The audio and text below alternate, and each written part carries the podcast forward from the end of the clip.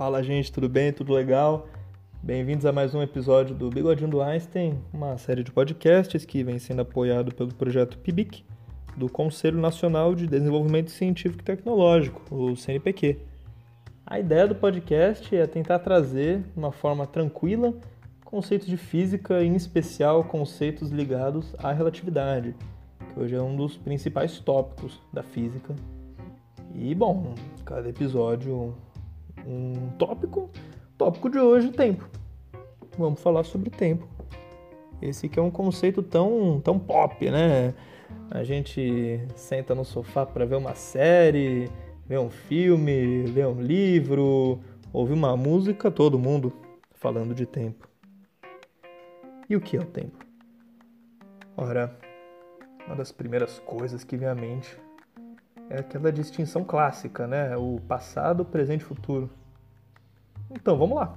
Vamos começar por aí. Passado, o que é o passado?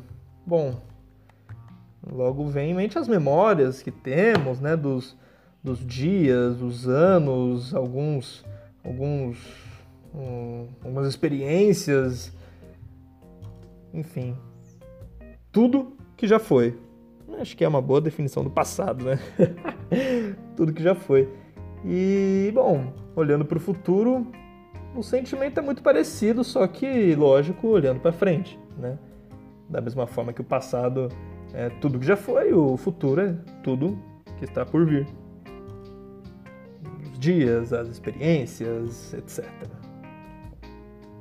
Então, assim, o sentimento, a noção de passado e futuro são muito parecidas com uma noção de continuidade, em que tudo está contido. Ok. Mas isso quebra, isso diferencia no presente. Né? O presente tem uma natureza mais instantânea, né? Então, se você fala estou no presente, já foi. O passado engole o presente numa velocidade absurda. Ao passo de que passado e futuro têm essa, essa natureza contínua e presente não. Tem uma natureza instantânea. Ok, legal. Mas agora vem uma reflexão. Abre aspas, passado, fecha aspas abre aspas, presente, fecha aspas, abre aspas, futuro, fecha aspas, são nomes fictícios que nós, humanos, criamos para conseguir denominar conceitos diferentes, ok? Mas o tempo, como propriedade da natureza, é uma coisa que independe das nossas nomenclaturas. Hum? É uma propriedade da natureza e ponto. O universo não está nem aí se a gente chama o passado de passado ou se a gente chama o passado de árvore. Que seja. Então não faz sentido o tempo ter sua natureza alterada conforme o nome que nós damos, né? Bom, sendo assim, o tempo tem que ter uma natureza ou simplesmente contínua ou simplesmente instantânea. A gente está caindo em contradição tentando explicar uma mesma coisa de formas diferentes. Né? Bom, uma das melhores formas de sair desse, desse, desse beco sem saída, né? É tentar tratar o contínuo como uma sucessão de instantâneos. Né?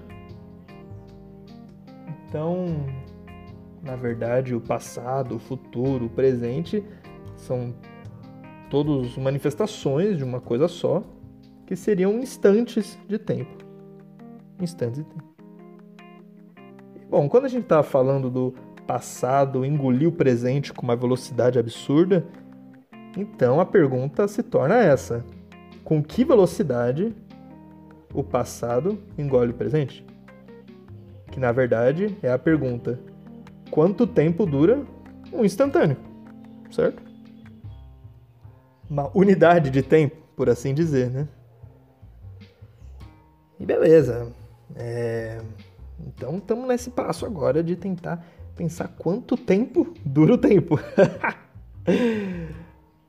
Vamos pensar no relógio, vai. Estamos aqui falando de tempo, nada melhor do que o relógio.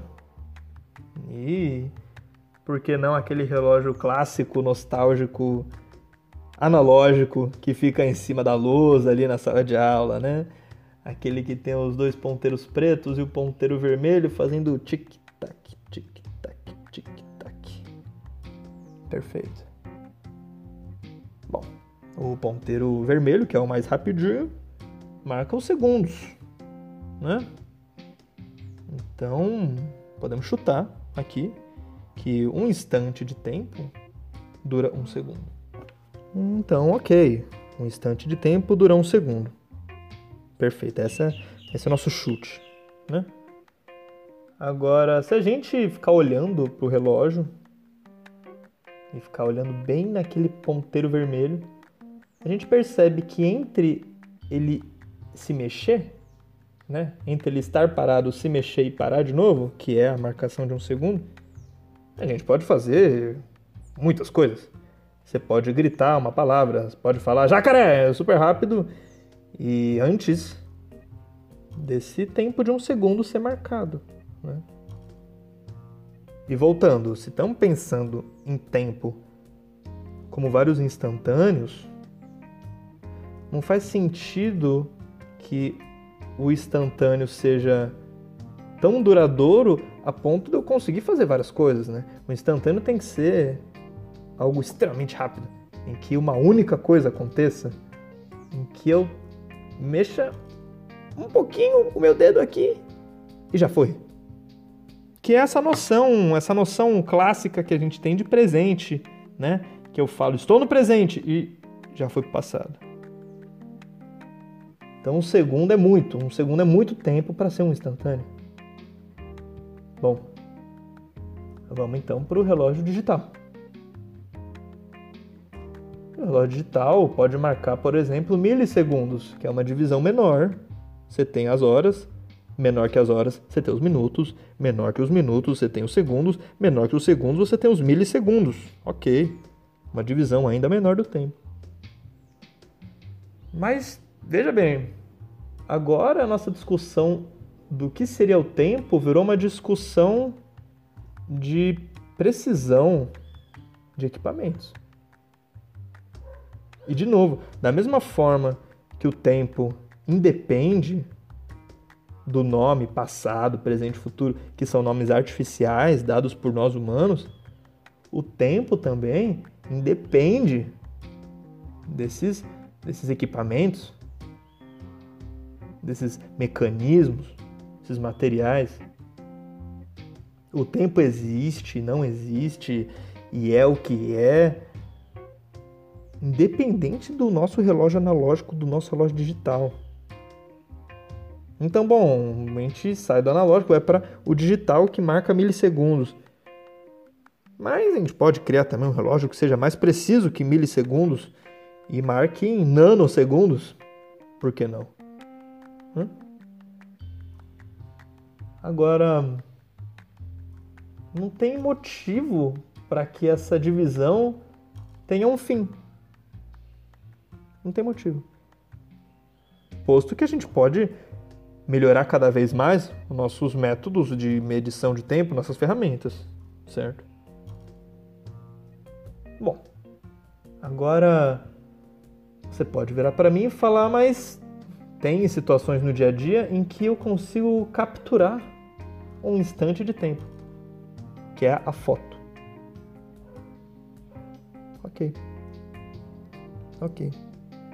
Mas será que você está capturando mesmo? Tem certeza?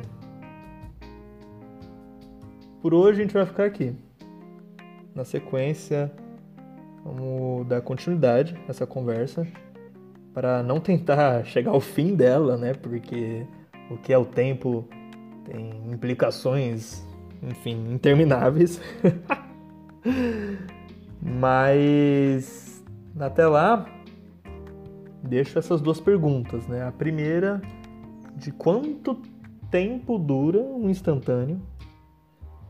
e a segunda de se uma fotografia de fato captura um instante.